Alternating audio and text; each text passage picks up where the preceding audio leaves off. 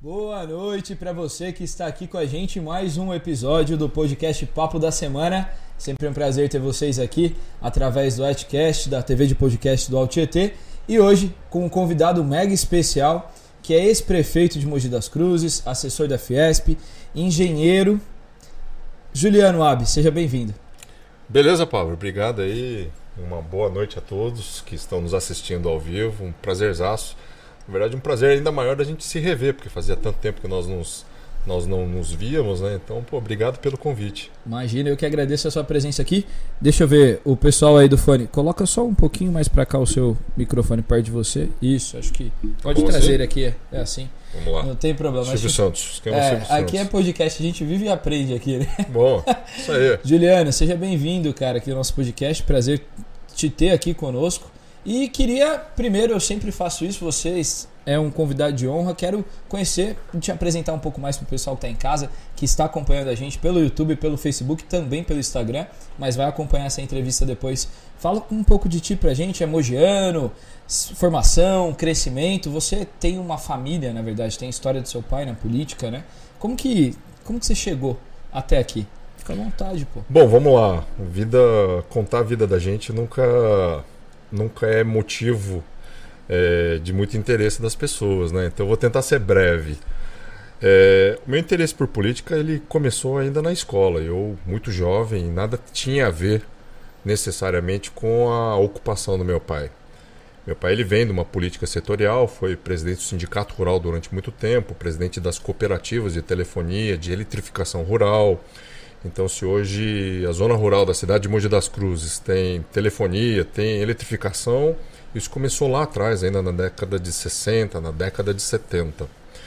E eu sempre me interessei por política, eu sempre achei interessante e acabava, acabava não necessariamente vislumbrando uma futura ocupação, mas eu admirava aquelas pessoas que tinham, assim como você, a capacidade de se comunicar, a capacidade de transmitir ideias, transmitir pensamentos, transmitir conhecimento e concepções, e aquilo sempre me atraiu.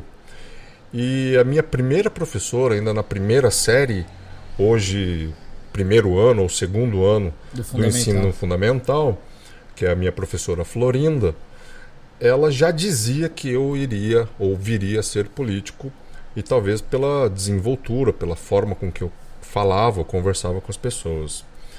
Mas jovem ainda, quase que terminando a faculdade, é, engajado em grêmios estudantis e assim por diante, é, já trabalhando é, dentro da minha profissão, eu não sou engenheiro, eu sou advogado oh, especializado perdão. na área ambiental. Então, eu cometi uma gafe aqui, hein? chamei, chamei Ga. De, de, engenheiro. Todo advogado gostaria de um dia de ser engenheiro. Não tive essa oportunidade, mas... Sua formação é advogado? Eu sou formado em Direito. Legal. Especializado na área na ambiental. área ambiental.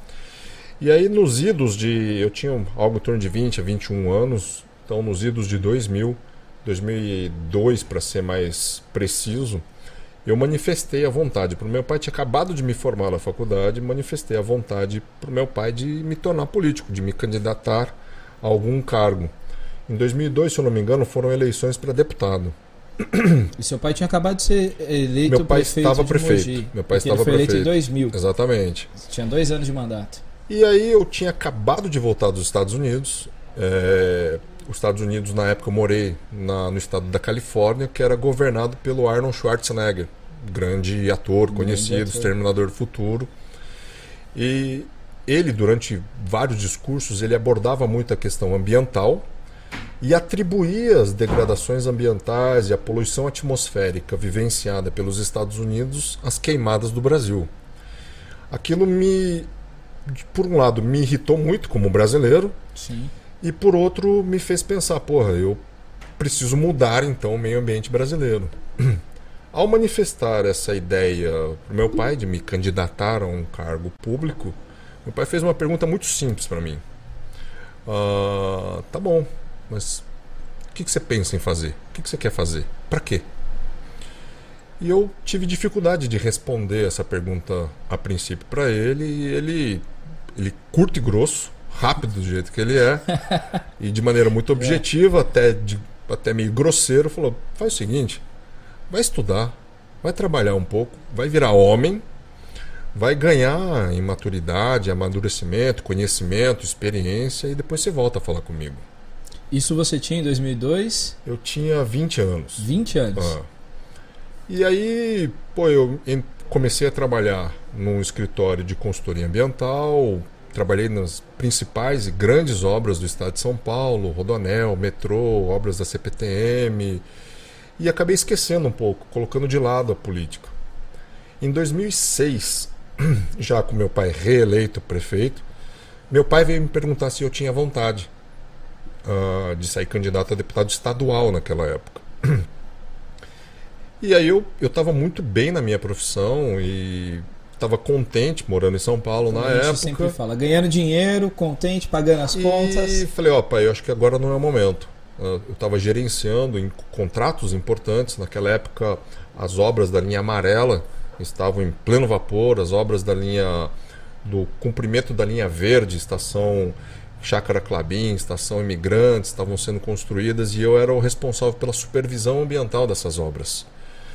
E falei, ó, pai, agora não é o momento.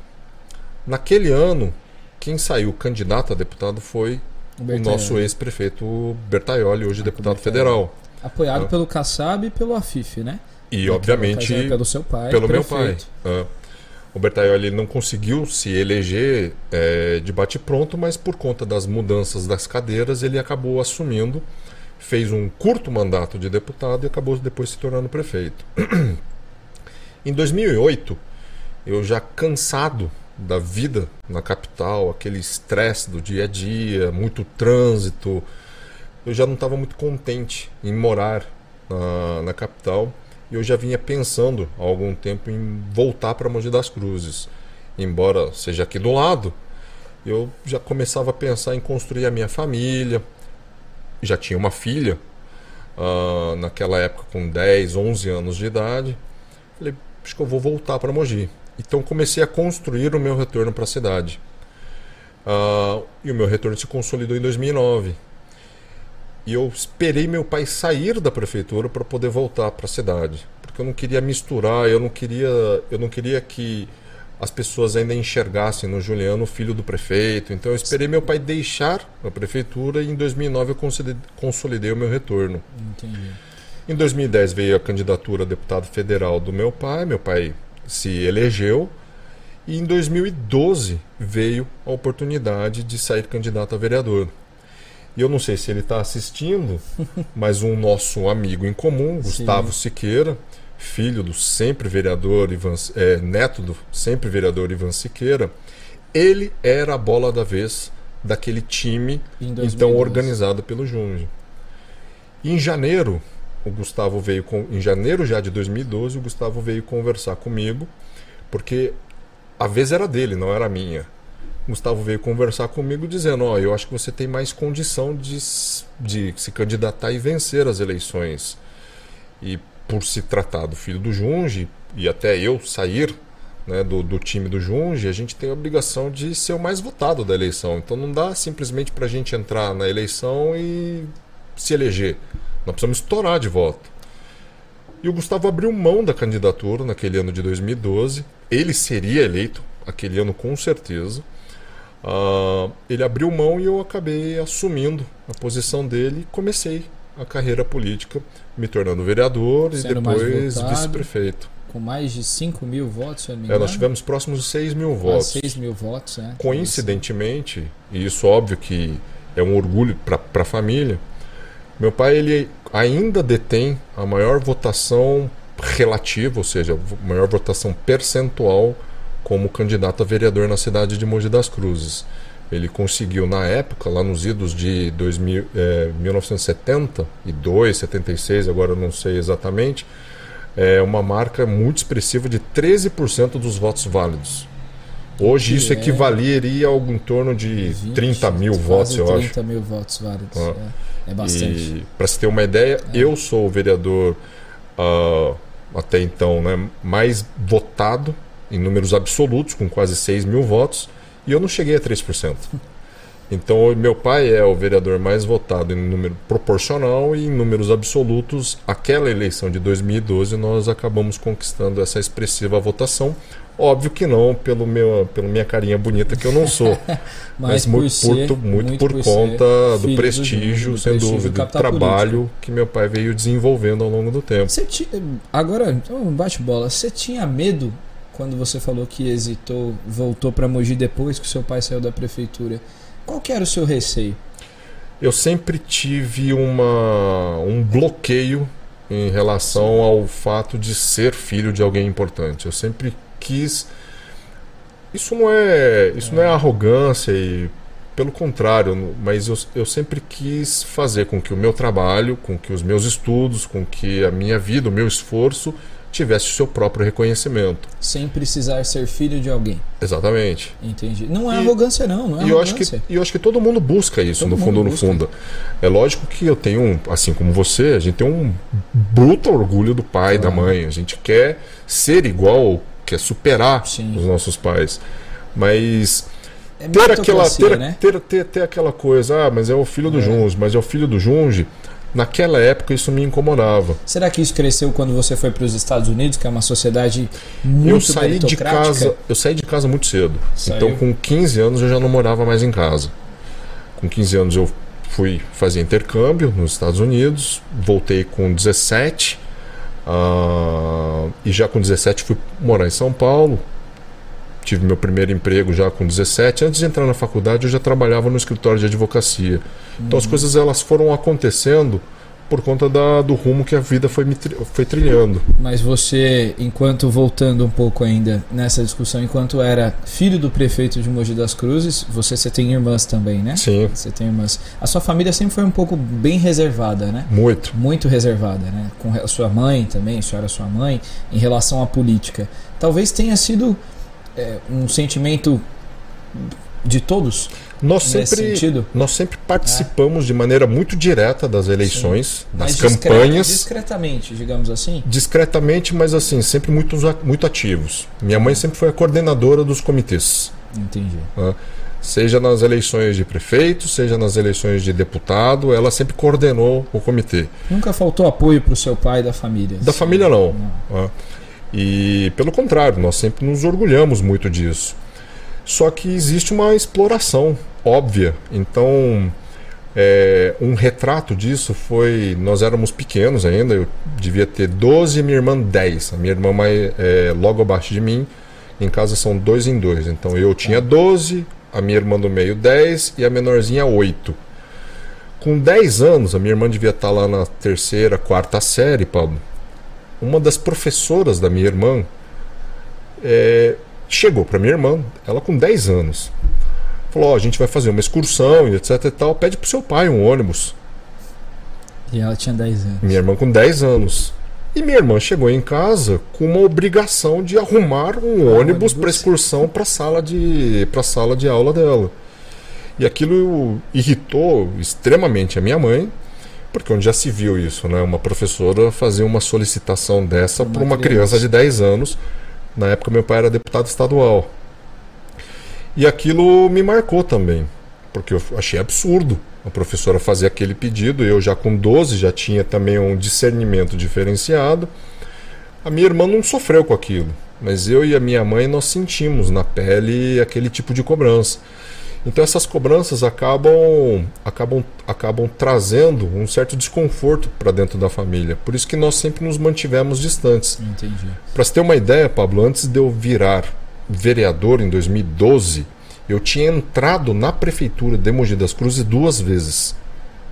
Lembrando que meu pai esteve dentro da prefeitura ao longo, de oito anos, anos, até me tornar vereador com o Bertaioli é. perfeito eu tinha entrado na prefeitura apenas duas, duas vezes. vezes. Sua filha tem o mesmo tem o mesmo sentimento? Você sente? Você tem uma filha? eu eu mantenho todos é. os meus filhos longe desse processo Do, também. Desse holofote. Uh, caso eles desejem, manifestem vontade, talento, é, ou seja, gostar de pessoas não é apenas ser amável com as pessoas, mas é sentir na pele a dor que aquela pessoa está sofrendo.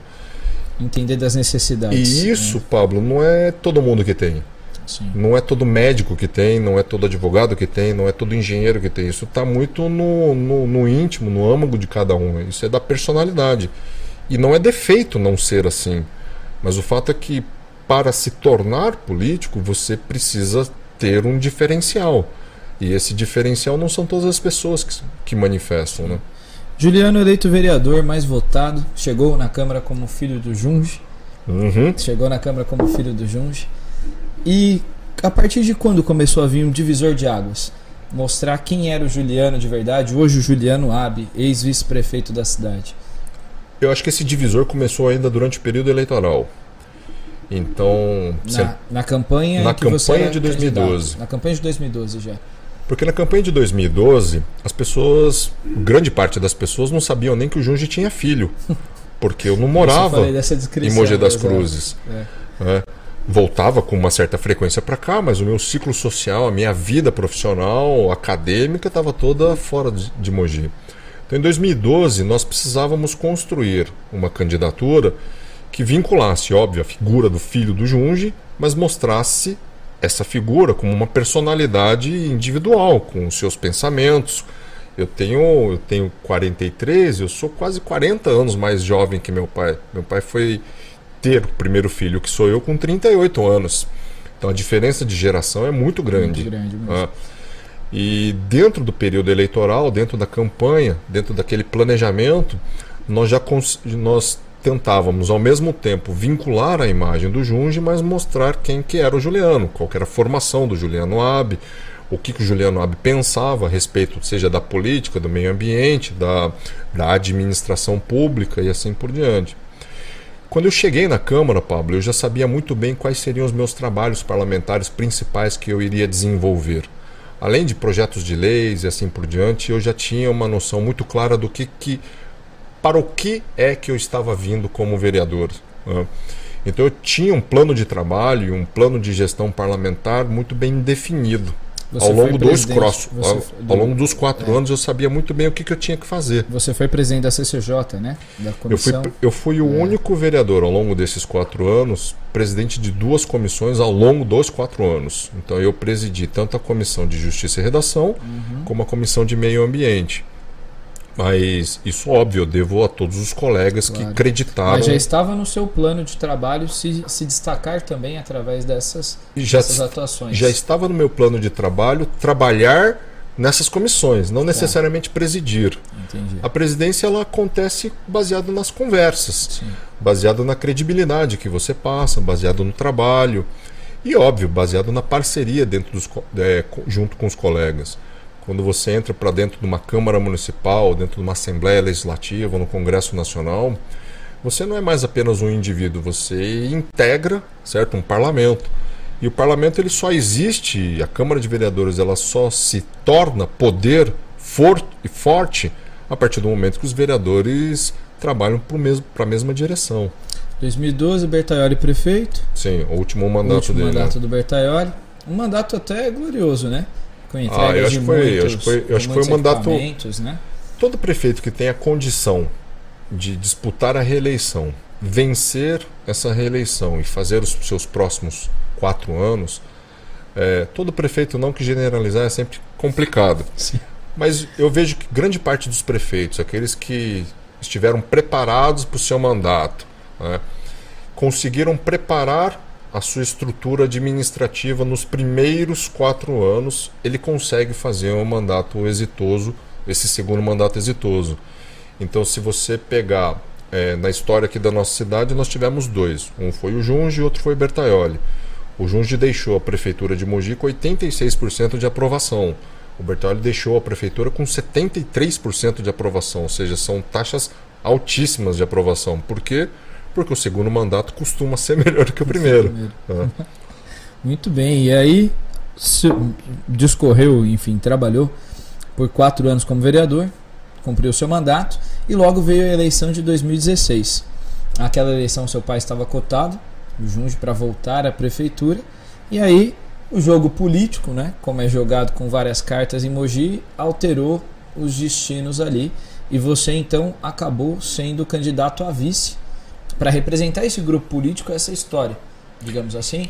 Foi Com mais ou cer- menos essa leitura? Com certeza a sua leitura É. está corretíssima. Você já político de Um alguma pouquinho de longa data. Um pouquinho.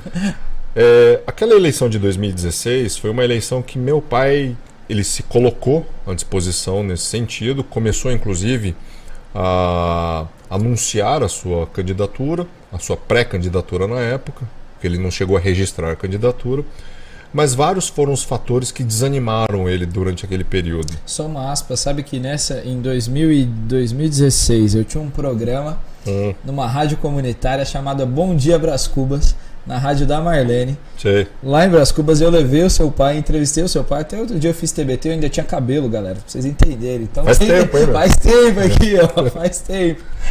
Mas é, eu entrevistei o seu pai e logo em seguida, porque até então, talvez o Marcos, o Marcos Melo, que foi prefeito da cidade, era o vice, né? Sim. E ele ainda com o cavanhaque dele, que ele teve que tirar depois da campanha. Mas é só uma aspas, perdão, voltando. A- aquela Nesse, construção. nesse período, nesse período, do- do- dois fatores principais e primordiais fizeram com que meu pai acabasse desistindo e deixando com que o Marcos Melo se tornasse então o cabeça de chapa. Um deles foi um- uma mentira absurda que um partido político aqui da, eh, da cidade acabou colocando na televisão, dizendo à época que meu pai havia superfaturado laranja, lá, não lembro nem qual que era Eu o objeto ataque, é da, da, da matéria. Na verdade, era um programa político, partidário. Sim. e eles aproveitaram o espaço da, da propaganda eleitoral, da, aliás, era propaganda partidária, não era nem eleitoral porque as eleições não tinham começado, para atacar de maneira frontal meu pai. Aquilo deu uma machucada no meu pai, meu pai se sentiu extremamente chateado com esse tipo de postura porque esse partido pretendia apoiar ou meu pai desejava ter o apoio desse partido nas eleições. E o segundo fator é que, em decorrência desse tipo de coisa, uma das minhas irmãs, lamentavelmente, recebeu na mochila de um dos seus filhos uma mensagem, mas assim, muito mal educada, que acabou trazendo um certo desgosto pra gente dentro da família. Que nós que sempre trabalhamos dentro, da, dentro das campanhas do meu pai. Meu pai já dizia, ele já com 70 e poucos anos, já dizia que iria ser um mandato apenas de quatro anos para ele. Ele não pretendia buscar a reeleição. Mas ele também já enxergava essa dificuldade de lidar com gerações. Você ser um prefeito já com uma certa idade, tendo que trazer inovações, tendo que alavancar a cidade novamente, ele já enxergava isso com uma certa dificuldade. Mas o que motivou mesmo a retirada da candidatura foi, e o que culminou foi esse bilhete que um dos meus sobrinhos, Esse infelizmente, trouxe para dentro de casa, colocaram dentro da mochila dele. E meu pai falou: pô, eu não, não vou submeter a minha família mais uma vez a isso. Acon- acontecido esse, esse, esse fator, esse fato tão triste, começou-se a aventar um nome. E óbvio que aquela eleição precisava da figura do Junge. O Junge tinha que estar naquela campanha de alguma forma. Apenas Porque se tinha uma leitura que o Bertolli não conseguiria também sozinho. precisava dos dois. Precisava dos dois. O Bertolli sozinho não conseguiria eleger um A poste. não ser que o Bertaioli fosse o candidato. Aí óbvio que ele venceria. Mas, sim, mas ele não Mas, podia. mas, é, mas era o Marcos Melo era um candidato totalmente desconhecido da população. Era muito Sim. difícil você transformar numa eleição curta um candidato então desconhecido. Então era necessário ter a figura do Junge dentro do palanque. E aí o próprio Bertaioli que fez o convite. Eu na época pertencia ao PSD de Dado, um partido que já tinha outros três vereadores comigo. E eu, de maneira assim muito realista e humilde, falei: ó, gente, conversando com os vereadores, meus parceiros, vocês têm muito mais experiência, muito mais condição, talvez até mais direito de estar como vice dentro dessa chapa. Eu não faço nenhuma questão.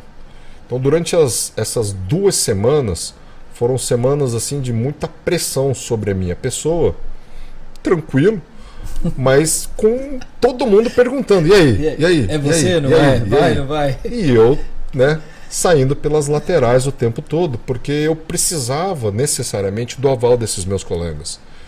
Eu não queria, de novo, aproveitar o sobrenome, aproveitar a figura do meu pai Para ter essa oportunidade. para ter a oportunidade. Tá. Então, caso houvesse, muito embora quem estivesse fazendo convite de maneira formal fosse o então prefeito Bertaioli, caso houvesse a chancela desses meus colegas, eu aceitaria.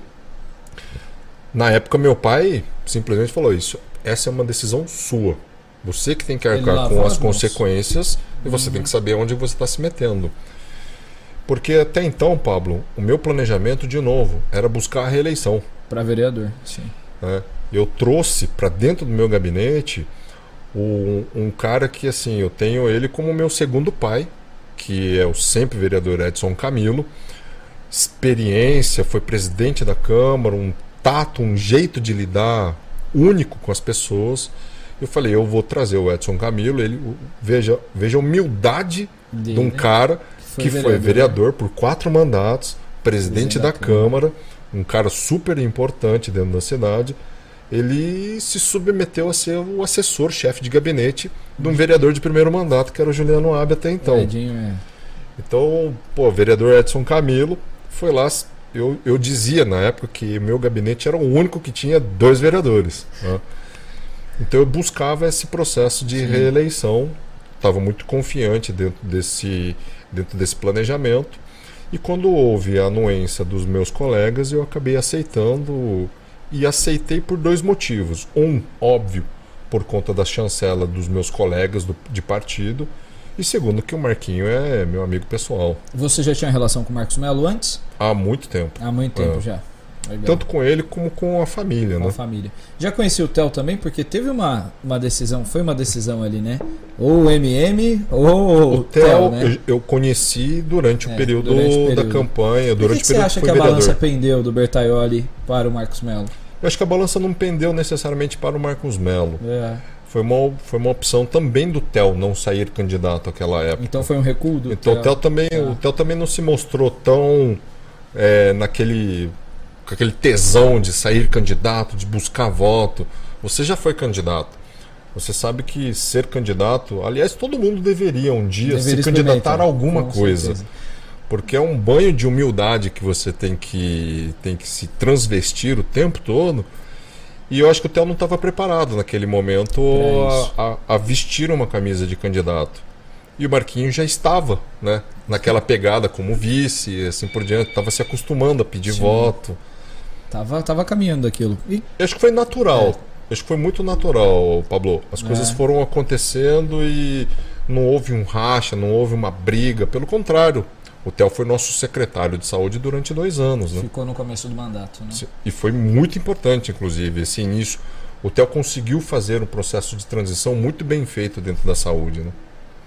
E aí, chapa montada, disputaram a eleição, ganharam a eleição, inclusive com esse partido que você falou que tinha criticado, todo mundo tinha criticado seu pai ali, então Sim, todo mundo estava junto. dentro da De coligação. mãos dadas, coisas de política, né? Você dá a mão e vamos todos juntos caminhar juntos. Muito bem. Juliano Alves chegou a vice-prefeito. Como foi a sua atuação como vice-prefeito, Juliano? Marcos Melo te deu autonomia de a princípio? Vamos olhar a primeira parte do mandato, os primeiros dois anos. Porque os, os últimos dois anos a gente tem a pandemia, tem bastante coisa para falar. Mas como que foi? Você chegou e você falou, e aí, eu sou só figurativo ou eu vou ter algum papel nesse governo? Eu sempre tive um papel importante. Parece que tá chegando comida. Ó, tá aqui, chegando gente. já, exatamente, do Luz da Lua Aí já, ó, ó. sim. Chegou aqui, ó, pra todo mundo ver. Luz da Lua mandou lanchinho, Mas só é só, você, viu? mas é só Porque eu- pacote ou tem Não, comida de eu verdade que mesmo? Tem comida de mesmo? verdade mesmo. Aí, Daqui a pouco a gente abre, mas ó, a tecnologia ainda não É. fez, não fez o aroma chegar na casa das pessoas, mas, Mas- posso dizer pra vocês que o cheiro aqui tá bom. o né? Matheus é seu fã, viu? O dono do Luz da Lua. Que Ele legal, tem- meu. Eu vou te obrigado, obrigado, dia, viu? Matheus. Obrigado mesmo. Mas enfim, é, eu sempre tive uma conversa assim, muito franca com o Marquinho, com o então prefeito Marcos Melo. E nós tínhamos uma liberdade, uma afinidade muito grande de trabalho. Nós nos complementávamos. Eu já era um cara da política, ah, extremamente Que- absorvido pela sociedade, então sempre me dei bem de conversar, sempre tive assim bons papos produtivos, inclusive com você, né? Sim, sim. Eu já discuti uma vez com o Juliano já sobre passe livre, lembra? Verdade. No, é. Em uma das, em uma das, das agências que você presidiu quando estava construindo o, o plano plurianual, se não me engano, PPA. E assim, é. eu, sempre, eu sempre gostei de debater as coisas, que não é brigar, certo? Sim. Ideia, colocar é ideias pô. e construir. Aliás, hoje em dia a gente já não pode mais ter ideias, porque hoje você tem que escolher sempre um canto Ou do é campo. É. E as pessoas esquecem que tem o meio de campo, né? Não tem só branco e preto, tem o cinza no meio. Mas enfim, eu sempre tive essa afinidade muito grande com ele. Nós, óbvio, nos, nós nos dividimos na medida do possível, mas eu sempre soube e sempre me coloquei no lugar, até pelo, pelo fato do meu pai ter sido prefeito, de que quem arca com todas as responsabilidades jurídicas pela assinatura que é aposta dentro dos documentos é a figura do prefeito. Na hora que apanha na internet, na hora que apanha nos jornais, na hora que apanha nas redes sociais, é a figura dele, é a família dele quem mais sofre e óbvio que você acaba sendo preservado dentro desse dentro desse cenário. Então eu sempre soube respeitar também muito bem a autoridade da figura prefeito municipal mas nós éramos como irmãos trabalhando. Então nunca chegou a ter um, digamos assim, uma desavença muito grande? Nunca. Algum racha? Nós, nós tínhamos, óbvio, diferenças no que pensávamos a respeito de, vários, de várias coisas. É, mas é óbvio que a opinião dele se sobrepunha à minha, a dos secretários e assim por diante. Mas isso é legal. Mas ele era um cara que sempre soube ouvir, ouvir. muito bem. Dizem que ele não ouviu muito bem, não, porque senão ele teria ouvi, sido reeleito. Ouvir, ele, é. sempre, ele sempre soube ouvir. Mas na hora que você faz as suas escolhas, Pablo, às vezes você escolhe aquilo que você ouviu, não necessariamente do lado correto. Então, a partir do momento que você se torna presidente de uma grande organização, a partir do momento que você se torna líder de alguma coisa, um prefeito municipal, o feedback que você recebe, ele é muito variado de, de, várias, de várias fontes. E não necessariamente você acaba tomando a decisão a partir da fonte mais correta. E esse é um dos ônus que o prefeito acaba tendo que carregar. A decisão foi dele. Os erros primordiais é óbvio que são imputados à figura dele. Pela né? tomada de decisão. Sem claro. dúvida. Mas nós, como time, nós sempre compartilhamos tanto a alegria como a tristeza, tristeza, como na saúde e na doença, nós como time nós sempre compartilhamos isso. Né? Maiores desafios que vocês tiveram nesses quatro anos, você como vice-prefeito, você pode olhar? Principal, é, todo mundo vai falar que foram crises de IPTU, etc e tal, ou pandemia até. Uhum. Mas eu acho que o maior desafio que nós enfrentamos foi de dar à cidade um novo processo de alavancagem econômica. É, dentro da, da análise que nós fazíamos, Pablo, e aí a gente precisa lembrar um pouco dos cenários que envolviam 2016, você precisa lembrar o seguinte: o último, ao final da década de 90, com o início do governo Lula, nós víamos de algumas crises econômicas mundiais que complicaram a situação econômica do Brasil. E aí tivemos o plano real. E isso, mas isso é. no início da década de 90. Tá. Eu estou falando no final da década de 90, na transição entre Fernando Henrique e Lula, uhum. naquele entre, 90, entre 98, 98 e 2002, 2002, nós tivemos crise da Argentina, crise do México, crise dos tigres asiáticos. É que, gente, o Pablo é muito novo, ele não vai lembrar disso daí. Isso fez com que a nossa, a nossa população sofresse de maneira Inflação, demasiada. Enfim. Inflação começou, ninguém conseguia controlar o dólar. Né? E isso fez, inclusive, com que o Fernando Henrique Cardoso, que até então era meio que uma unanimidade no Brasil, perdesse as eleições para o Lula, que finalmente conseguiu chegar à presidência da República. Aquele primeiro mandato do Lula foi um ano em que, coincidentemente, após a crise, ou seja, após a ventania, vem a bonança. Então, depois das crises, o Lula conseguiu pegar um país e um cenário mundial em crescimento. E esse crescimento foi muito alavancado pela economia americana até então, que começou a gerar-se uma bolha, principalmente pelos ativos imobiliários, que acabou estourando já no segundo mandato do Lula. 2008, né? 2008, Exatamente. Exato. Então, os anos, coincidentemente, os anos do Junge na prefeitura, com o Lula presidente, foram anos bons para a cidade de Mogi das Cruzes e para o Brasil. E aquilo alavancou a cidade de Mogi das Cruzes. Vamos lembrar que até então as entradas da cidade de Mogi das Cruzes eram de pista simples. Foi, foi, foi, durante aquele mandato do Junge, primeiro e segundo, que nós duplicamos a entrada de Mogi Guararema, a entrada de Mogi Bertioga, a Mogi Dutra, a entrada de Mogi Suzano. Todas as pontas da cidade foram duplicadas. Nós, as transformações em nós, nós tivemos uma transformação durante aquele mandato muito grande, muito grande aproveitando, óbvio, o cenário né, trazido por, pelo, pelo governo do Lula, que navegou no cenário mundial. Quando estourou a bolha, foi o primeiro mandato do Bertaioli.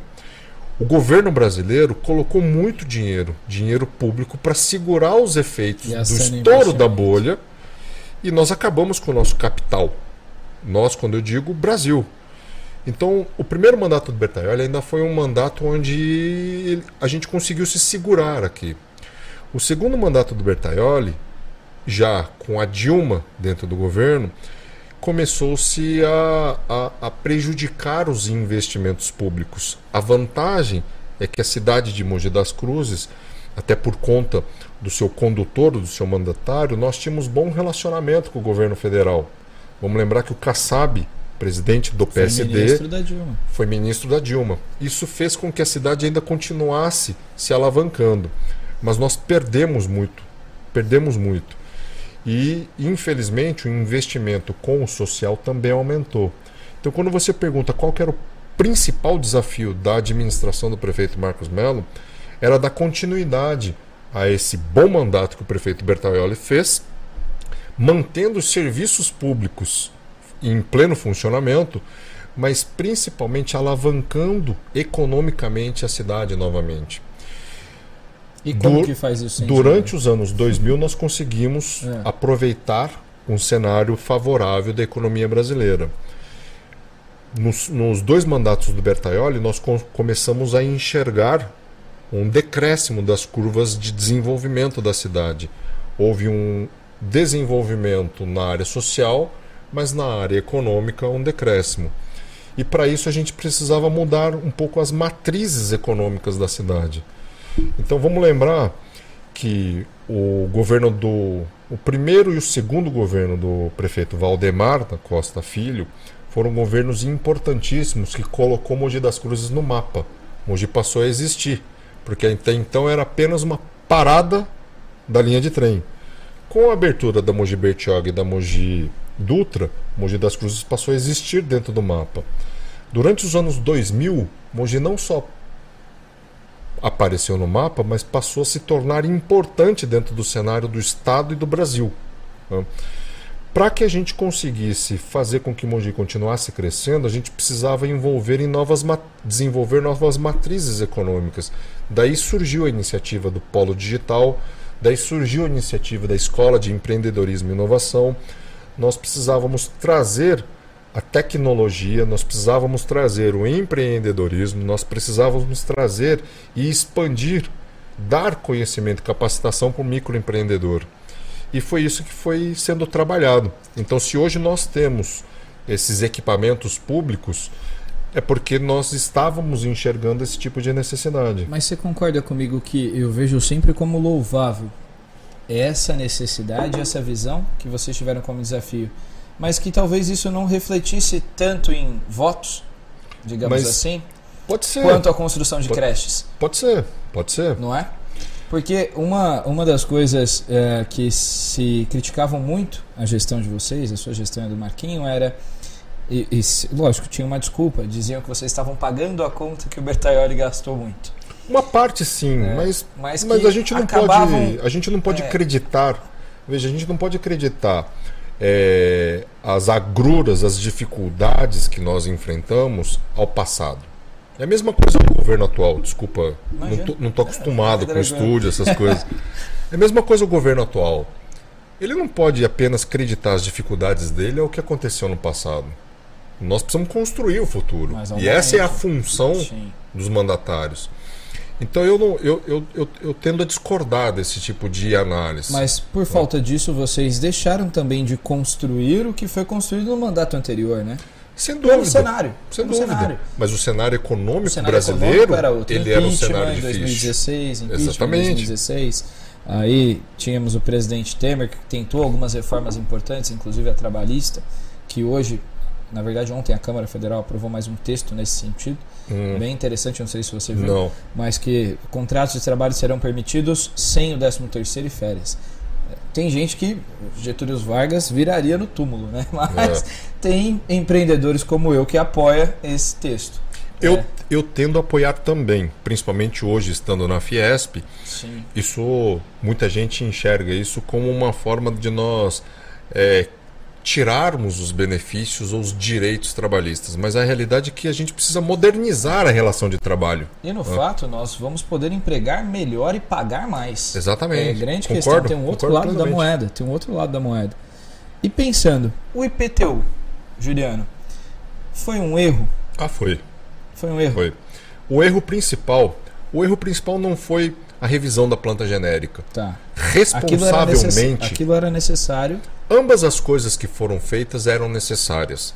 Tanto cobrar das edificações que foram construídas sem autorização, e vamos lembrar que essa fiscalização ela se iniciou ainda durante a gestão do Bertaioli. Bertaioli.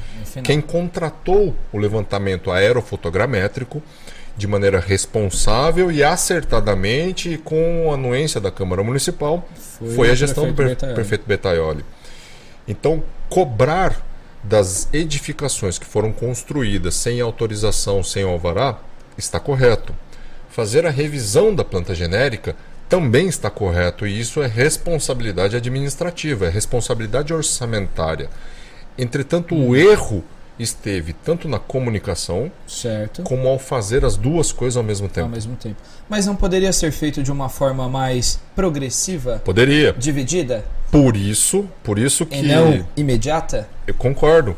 Por isso que eu, na Câmara Municipal, junto com os outros vereadores que participaram da legislatura de 2012 a 2016, nós cobrávamos à Prefeitura Municipal que mandasse a revisão da planta genérica ainda em 2015.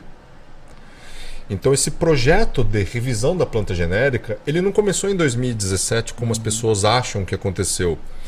Em 2014, a Prefeitura Municipal já começou a estudar a revisão da planta genérica. Um anteprojeto de lei foi encaminhado para a Câmara Municipal para que nós estudássemos.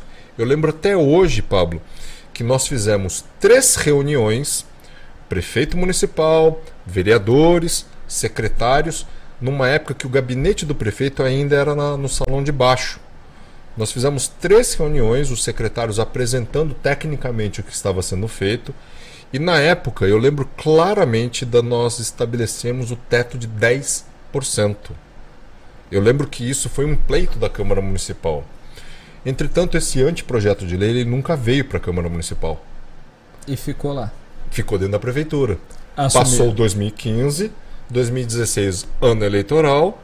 Em 2017, nós tínhamos uma obrigação a ser cumprida. Nós precisávamos rever a planta genérica. Você aconselhou o Marcos Melo a fazer de uma forma diferente? Eu, eu e outras pessoas nós aconselhamos a dividir. Progressivamente o aumento, ok. Vamos escolher Vamos fazer um primeiro e depois o e outro. depois a gente faz o outro. Tá. Só que na cabeça dele, ah, vamos colocar o gosto ruim agora e depois a gente recupera. Só que o gosto ruim Foi exagerado. foi exagerado. Ah, e permaneceu. Você, você considera que a derrota de vocês na reeleição, ela pega res- resquícios, ela teve resquícios disso? O IPTU foi a bandeira que eu imagino mais, que sim. Eu imagino mais que sim. que o que os grupos de oposição, né, que não faziam parte do governo, levantaram isso. E, ah, o prefeito que aumentou o IPTU. Então, isso foi o primordial para perda de apoio? Primordial, não- eu não diria. Acho que foram vários os fatores. né? Você como Um deles é, foi, um deles eu posso, posso dizer com certeza absoluta que foi isso. e Embora eu não tenha participado como candidato dentro das eleições, Aham. eu estava dentro da coordenação Sim, de e Você é campanha. político. Então eu sentia isso na rua.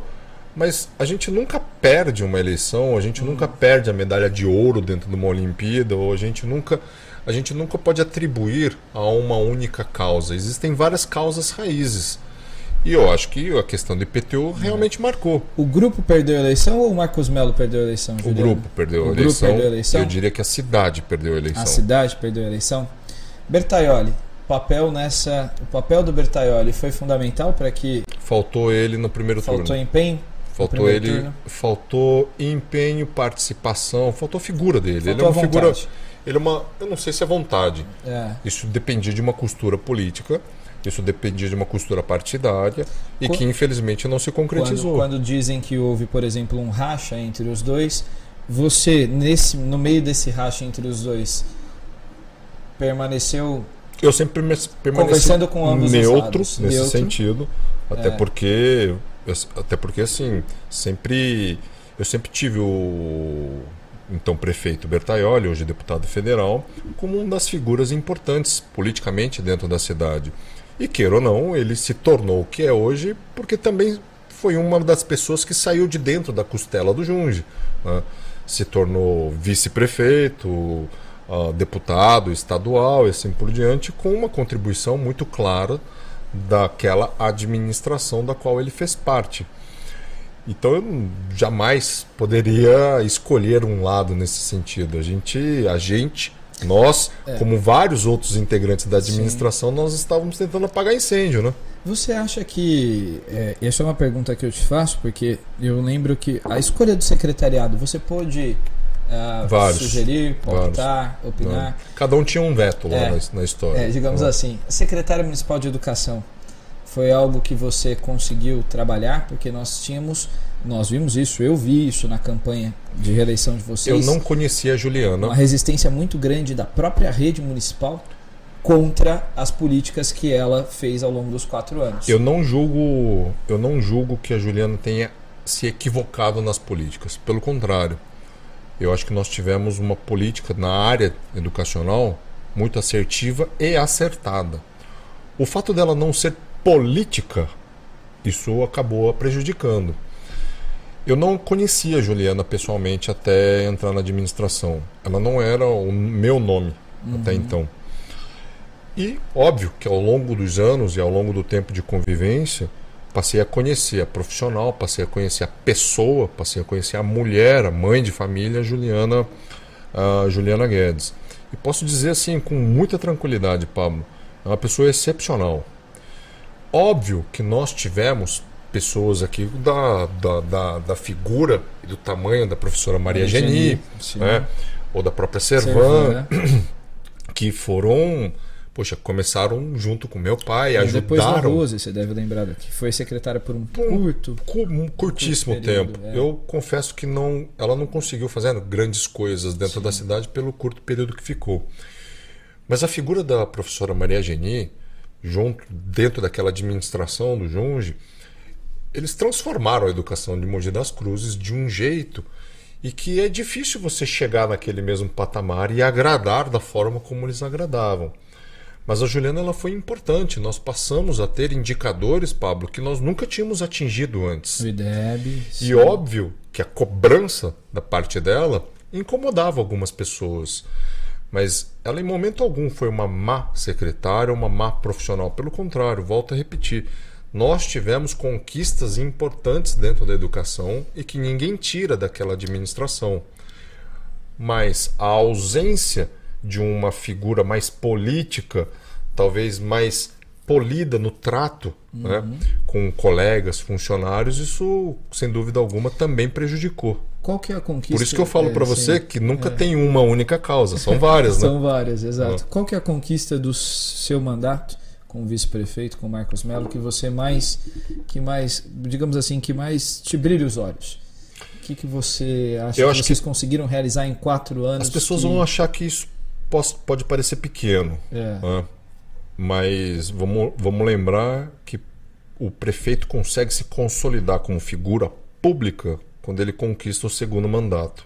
E infelizmente o Marcos Melo não conseguiu ter essa oportunidade.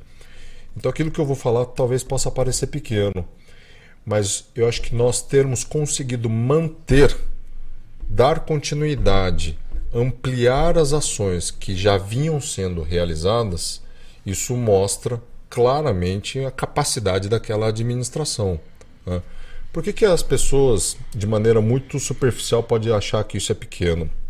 Porque basta você observar a dificuldade que é um processo de transição e a dificuldade que a atual administração tem de lidar com coisas comezinhas. Porque não é simples você entrar dentro de uma prefeitura e não importa o tamanho dela. Uhum. Com uma nova equipe, se acostumar ao contingente de trabalho, às mais inúmeras burocracias, marcos legais e assim por diante. Até você pegar esse ritmo demora. E nós não deixamos cair a peteca. Ninguém ficou sem saúde, ninguém ficou sem educação, ninguém ficou sem transporte público, pelo contrário, nós conseguimos dar essa melhoria. Então eu acho que é, é sim orgulho grande de todo e qualquer administrador não ficar mudando cor de escola, por exemplo, como você vê em vários, em municípios. vários municípios acontecendo. Né? Não ficar mudando nome de programas, não perder tempo com essas coisas, mas sim dar sequência, dar continuidade. Então, existiu um, uma, uma, política pública importante que foi criada lá atrás, ainda nos idos de 2000, pelo então prefeito Junge, chamado Rua Feliz. Conheço. Todo Bertaioli deu conhece. segmento Sim. no Rua Feliz, ampliando os serviços do Rua Feliz. Ao nós chegarmos, nós ampliamos ainda mais os serviços e mais de 60 serviços públicos eram prestados através desse contingente. Se eu não me engano, chamando Bairro Feliz, né? Bairro Feliz. Exato. Né? Para ampliar ainda mais esse escopo. E dentro desse, dentro desse pensamento, Pablo, eu acho que deveria ser orgulho de todo e qualquer administrador dar sequência, se orgulhar do passado, corrigir os erros que todo mundo comete. Não existe seres perfeitos, a não ser Sim. o cara lá de cima. Esperamos ainda que ele seja. É, o cara é. A crença, né? O, ca o cara é. Nós somos imperfeitos. Nós somos. E corrigir os problemas e, óbvio, ampliar e acelerar. Eu acho que esse deveria ser a missão de todo e qualquer e, político. E é o que você é o que mais brilha. Legal. Juliano, você falou, você tocou num ponto interessante. Você conviveu com então agora prefeito Caio Cunha, que era vereador, foi seu colega de câmara pelo primeiro mandato, se eu não me engano, também do Caio. Isso, é, primeiro exatamente. É, você foi vice-prefeito da cidade, conhece a cidade, conhece a máquina, conhece os desafios. Como foi a transição?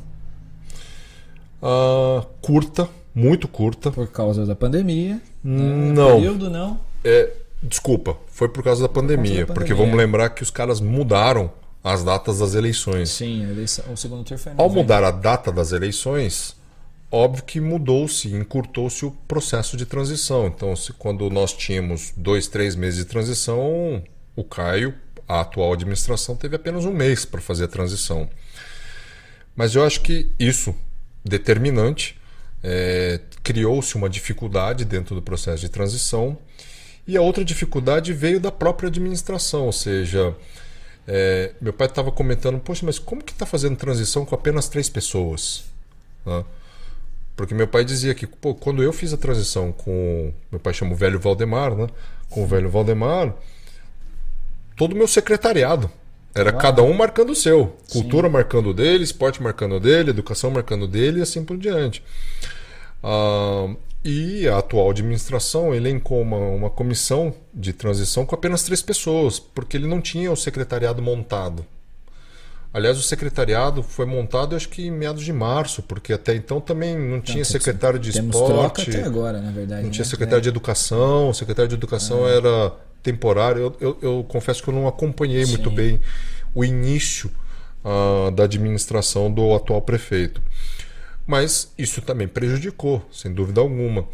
Mas é o fator que ele pode hoje julgar, por exemplo, quando ele não faz, quando ele não dá sequência ao PPP, que é a parceria público-privada que vocês construíram, ou quando ele não dá sequência a um processo de licitação digno e faz uma licitação emergencial para uma empresa do lixo a 18% do valor a mais, é, digamos assim, ele pode justificar de que é porque não teve tempo?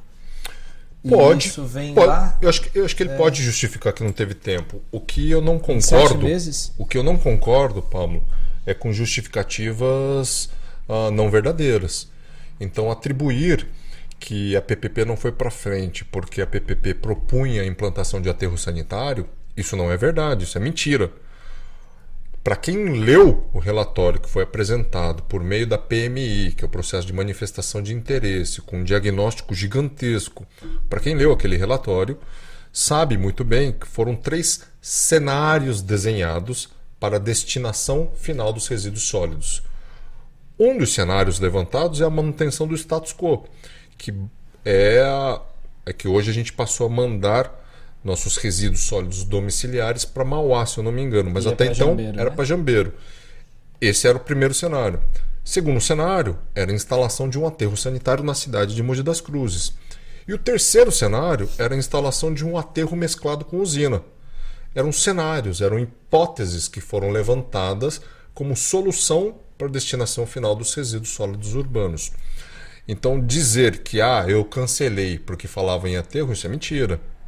Isso é querer dar uma desculpa e uma falácia. Entretanto, a atual administração tem total direito, Pablo, de cancelar a continuidade de um processo licitatório, de uma contratação e assim por diante. Isso faz parte, de novo, o ônus e o bônus da decisão que foi tomada é dele, Sim. certo? Ele só tem que lembrar que ele é um servidor público, ele presta serviço para as pessoas e ele precisa garantir, seja por meio de uma contratação emergencial, seja modificando a forma de contratação, ao invés de uma PPP, voltarmos à modalidade de concessão que ocorre desde os idos de 2000 de novo, é direito dele. Mas que com 18% de reajuste Aí, no valor do aí, contrato. aí, Pablo, é, é eu- algo que eu nem de novo, inflação. Aí eu de novo, acompanhar. eu não, eu não posso fazer um juízo de valor a respeito do acréscimo. Fiquei descontente com o acréscimo? Lógico que fiquei. Mas eu não posso fazer um juízo de valor sem eu conhecer as planilhas. E aí cabe à Câmara Municipal, aos vereadores, que é o que nós fazíamos quando estávamos dentro da Câmara, ou até dentro da vice-prefeitura. Né? Eu solicitava aí, você pode chamar qualquer secretário aí, porque o tempo todo eu estava revisando documentos, até ofícios, né? por vezes eu escrevia para o próprio secretário. E porque nós éramos um time, Sim, todo mundo contribuindo com todos. Então eu não faço um juízo de valor negativo em relação aos 18%, aos 20%, porque cada contrato é um contrato. né? Cada processo licitatório é um processo licitatório. Eu não sei se foram incrementados elementos dentro desse contrato. Pelo Então que eu vou dar- esclarece, é, não foram Então eu vou dar um exemplo. elementos. Vou dar um exemplo. No início, ah, eu tive uma conversa com o Caio. O Caio estava criticando, pô, mas toda hora tá pagando um valor superior para a CS Brasil ah, do que está previsto no contrato. Eu falei, mano, você foi vereador. Você há de se lembrar que de um ano para outro a administração do prefeito Marcos Melo ampliou a área de varrição para 100% da área asfaltada. Até então nós não varríamos 100% da área pavimentada urbana da cidade. Agora já se vai. Com esse acréscimo, é óbvio que você tem que pagar um pouco a mais. né? Então, por isso que o contrato, por exemplo, de varrição e de limpeza, ele se pagava um valor aditivado em relação ao que foi contratado. Por isso que eu não faço juízo de valor em cima dos 18%. De aumento do contrato. Alguém tem que olhar, alguém tem que olhar a planilha. Nós temos pessoas competentes hoje na Câmara para fazer esse papel? Você acha? Tem, tem. Temos? Eu acho que o vereador José Luiz Furtado é um deles. É, até os ve- vereadores de oposição, você pega a vereadora Inês Paz, com a experiência, na- seja na área da educação ou como parlamentar, tem. Vereador Iduígues também, que se eu não me engano hoje está na oposição. Ah, o vereador Farofa é um cara muito, muito bem preparado. Cara, eu posso citar alguns. Alguns bem preparados lá. Legal. Juliano, me diz uma coisa. Eu quero só repercutir algo contigo que eu já conversei em, outro, em outras entrevistas aqui. O diretor-geral do SEMAI, ele disse que eh, tem um, existe um plano que eles estão montando no SEMAI para fazer atrair investimentos, porque nós sabemos que a rede de saneamento da cidade é uma rede muito velha, principalmente no centro. Tem toda uma, uma necessidade de se ampliar investimentos para depender menos da Sabesp e ter mais geração de água própria. Porém, o SEMAI, se eu não estou me enganado, é uma empresa que dá lucro, certo? Sim. É, No- de- elas- desde, desde o momento em que o então diretor-geral Marcos Melo, que acabou se tornando prefeito, passou a fazer a gestão lá do SEMAI de maneira muito Eficiente. é, eficiente, o SEMAI mudou o, o seu cenário, né? Então ele passou a, a gerar receita. Tanto é que ele consegue devolver Para a prefeitura dinheiro para a prefeitura. Isso eu acompanho. relacionado aos financiamentos que a prefeitura obteve, seja do governo federal ou de outras entidades financiadoras. Né? E ele disse, por que, que eu estou repercutindo isso com você? Ele disse que há uma necessidade de reajuste das contas de água e esgoto de Mogi para que em 2030 nós possamos ter esse plano de investimento eh, que ele está montando, que eu não sei se veio da gestão de vocês, na verdade, não foi apresentado isso ainda. Eh, isso só rodou né, na Câmara Municipal e, enfim, nos meios políticos, para que se justificasse um aumento de conta de água e de luz, de água, na verdade, de esgoto agora. Uhum. É plausível isso, na sua visão de vice-prefeito? O SEMAI precisa de mais investimentos? Com certeza precisa de mais investimentos, mas no meu modo de entender, não é através do incremento da arrecadação que você, fa você, você faz isso. Por mais que você aumente o valor da conta, ah, nós temos algo em torno de 220 mil ligações de água. Por mais que você aumente o valor da conta, você não vai chegar num valor que te propicie grandes investimentos. Então a realidade é que você precisa é, buscar, assim como nós buscamos, órgãos financiadores, como é o CAF, responsável pelo financiamento do projeto Mais Mogi Tietê, é, que fará com que aquela estação de tratamento de esgoto que foi construída pelo Junge possa ser ampliada. É assim Sim. que você investe. Não é colocando Não é onerando. e onerando o bolso do contribuinte que você faz isso. Tanto é que também está se discutindo a criação de uma eventual taxa de lixo, taxa de Exato. resíduos sólidos urbanos. Que está prevista no Plano Nacional, você que é especialista. Não necessariamente. Não? Não necessariamente. É, se você ler com atenção, agora eu não lembro se era o artigo 29, artigo 19, mas se você ler atentamente, o artigo fala o seguinte, Pablo, que é sim obrigação do prefeito municipal ou do administrador ah, criar um tributo, uma taxa, para custear os aspectos relacionados à limpeza urbana, resíduos sólidos, coleta, etc, etc, etc. Se ele resolve não criar a taxa, ele precisa justificar a renúncia de receita. Então, quando você dá um incentivo fiscal e deixa de cobrar IPTU de uma empresa porque ela está gerando emprego dentro da cidade, você precisa justificar essa renúncia de receita, essa renúncia do IPTU, demonstrando por meio de uma planilha orçamentária de que aquele valor, aquele benefício fiscal que você está dando não vai prejudicar o orçamento municipal. Isso está previsto na lei desde 98, que é a Lei de Responsabilidade Fiscal, artigo 14. Portanto, se você conseguir demonstrar que o dinheiro que você tem hoje e a renúncia que você está dando, ela será suficiente para você arcar com as suas obrigações legais, você não precisa criar taxa. Só que isso dá trabalho de fazer. E aí, né?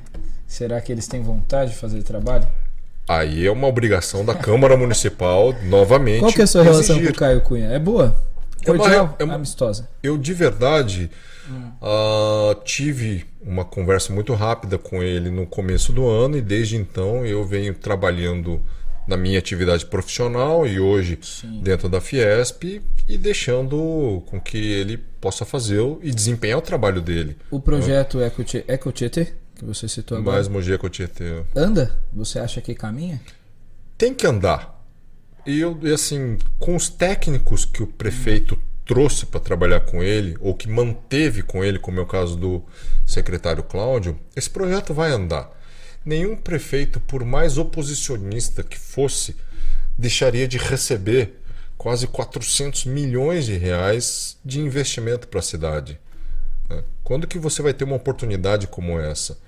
Então nós investimos muito trabalho, muito tempo, técnicos engajados da prefeitura municipal e aí vai um elogio à equipe técnica da prefeitura, dos servidores, tanto comissionados como estatutários, que trabalharam para construir isso daí. Ele é um presente, literalmente, para a cidade, não só para a região leste, mas ele vai beneficiar o saneamento, vai beneficiar a mobilidade, vai beneficiar a vida da cidade. Quem é o mogiano e o morador do Alto Tietê que já não, poxa, já não passou um domingo de sol dentro do Parque Centenário? Imagina você passar a ter, além do Parque Centenário, ali do lado, um outro parque que é o Rodrigues Filho e um outro parque que é o Antônio de Almeida. Né? Então é, é benefício para a cidade. São ganhos para a cidade. Você acredita que vai ter. Mas vamos lá. Mas voltando só para encerrar é, não, o assunto claro, do saneamento. O plano de saneamento, também é importante que o, o nosso telespectador saiba, ele é um plano que ele foi, acho que a primeira versão dele foi em 2006, depois ele foi revisado em 2009, foi revisado depois em 2014 e na nossa administração a gente fez a última revisão. Então essas metas estabelecidas, elas já vêm lá de trás, que é a universalização. Precisam ser cumpridas, sim. Isso todas as prefeituras, inclusive, acabam tendo essa obrigação. Né? Agora, para chegar na meta, você atribuir uma nova conta para o contribuinte, aí é óbvio que precisa ser devidamente analisado. Conversado, perfeito. Juliano, seu futuro político, como que tá? Você hoje voltou a trabalhar muito mais na área, na, na sua área, na área ambiental, está na Fiesp, na assessoria da Fiesp, está como assessor da Fiesp? Eu sou diretor, diretor... adjunto de ações regionais. Perfeito, está como diretor da Fiesp. Fiesp que é uma entidade muito reconhecida, é, passou por um processo eleitoral agora, né? Sim. E, enfim, tem um trabalho muito forte, principalmente através do Sistema S. Mas e a política? Tem, tem planos? Tem ainda vontade, aquela vontade que a gente conversou lá no começo do, do episódio, de contribuir mais com a cidade, de contribuir mais com a sociedade? Ou por enquanto essas opções estão descartadas? Na verdade, eu não abandonei a política. É. Eu só mudei a forma de trabalhar. Eu deixei de ter o foco sobre a política partidária e passei a ter um foco na política setorial. Ou seja, que continua trabalhando para o bem-estar social, que continua trabalhando para o empreendedorismo, para a melhoria da nossa economia, para a melhoria da nossa sociedade. Só que hoje trabalhando para um segmento específico, que é o segmento da indústria, que quer ou não, por ser o nosso setor secundário da economia, é um setor importantíssimo. Né?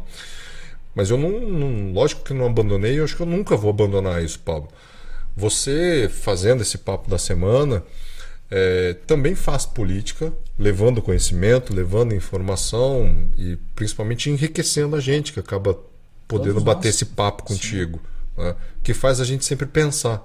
É difícil às vezes você pensar sozinho, mas essa, essa troca de bola faz com que você também raciocine a respeito. Então eu não abandonei.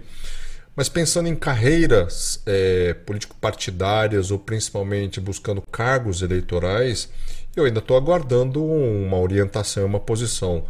É, óbvio do meu presidente, que é o Paulo Scaff, né? e também do, do, do, partido do qual eu faço parte. Então, nesse momento, convites nós já tivemos uhum. para buscar uma candidatura, seja deputado estadual. Perdão, gente. Não é Covid, aqui. não. Não é, é Covid, não. não. É, é secura da boca. né? E para deputado estadual, para federal mas nesse momento eu ainda não me posicionei a respeito Sim. disso porque eu fui convidado para integrar a Fiesp com um objetivo claro, que é ajudar ao serviço SESI, ao serviço SENAI, a se divulgar junto às municipalidades do estado. Então, eu não estou aqui regionalmente no Alto Tietê, a minha, minha atuação é de abrangência estadual. Certo.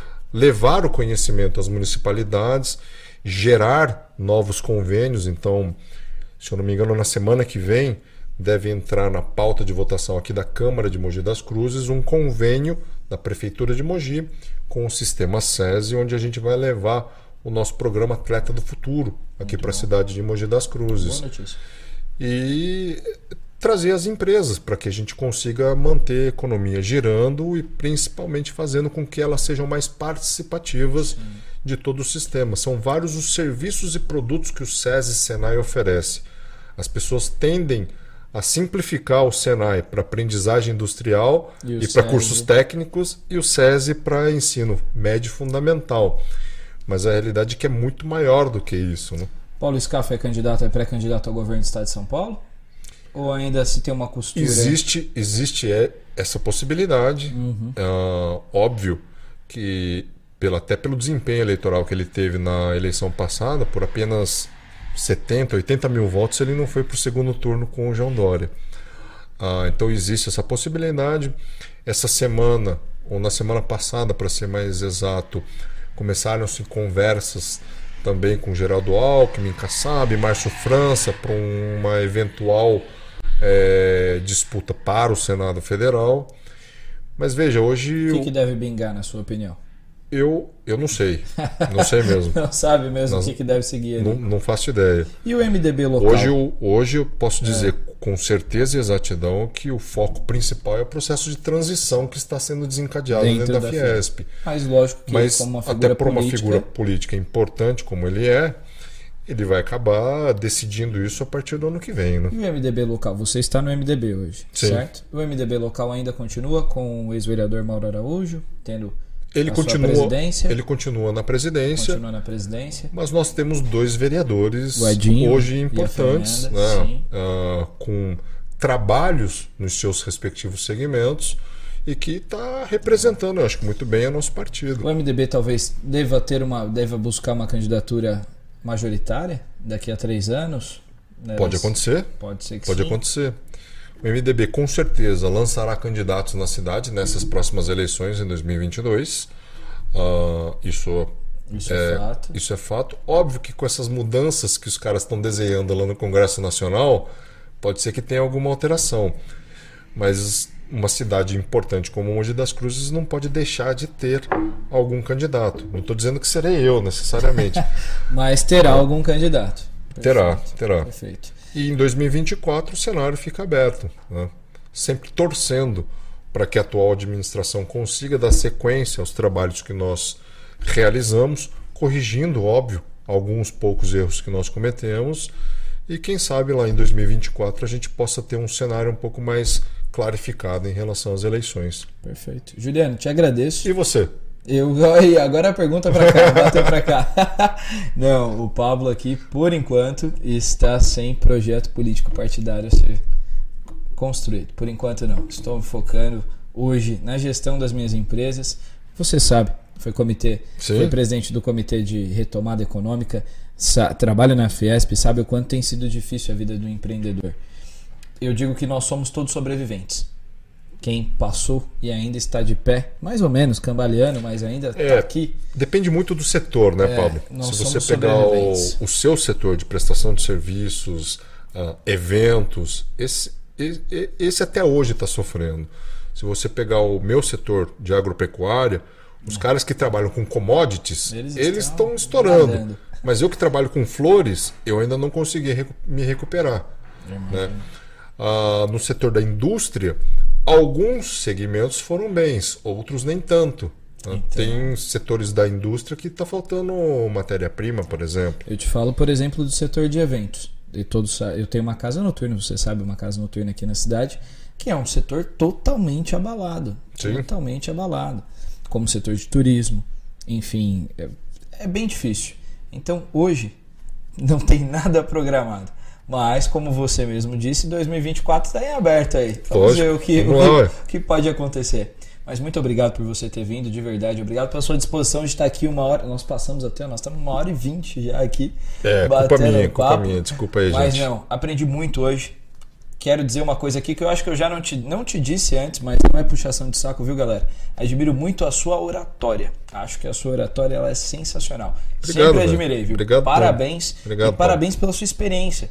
Pela sua experiência como vereador, como vice-prefeito, por alguém que entende tão bem da nossa cidade, das nossas demandas, mas principalmente da máquina. Porque nós estamos vendo, na minha opinião, o- as pessoas que sabem me acompanham, o quão triste é nós termos uma gestão que não compreende ainda com sete meses os desafios que tem e muito menos sabe operar a máquina. Eu acho que isso é um prejuízo muito grande para a cidade. Eu sempre coloco isso. Essa é a minha opinião particular. Mas muito obrigado, viu, Juliano? Pablo, obrigado. Eu acho que assim como você e assim como muitos dos nossos espectadores, é, a gente ama a cidade. né? A gente não escolhe onde nasce, mas a gente escolhe onde vive. né? E eu escolhi voltar para a cidade de Mogi para criar minha família aqui. Então, óbvio que eu estudei, eu me preparei para que a gente pu- pudesse desenvolver um trabalho decente, né? Na medida das expectativas das pessoas.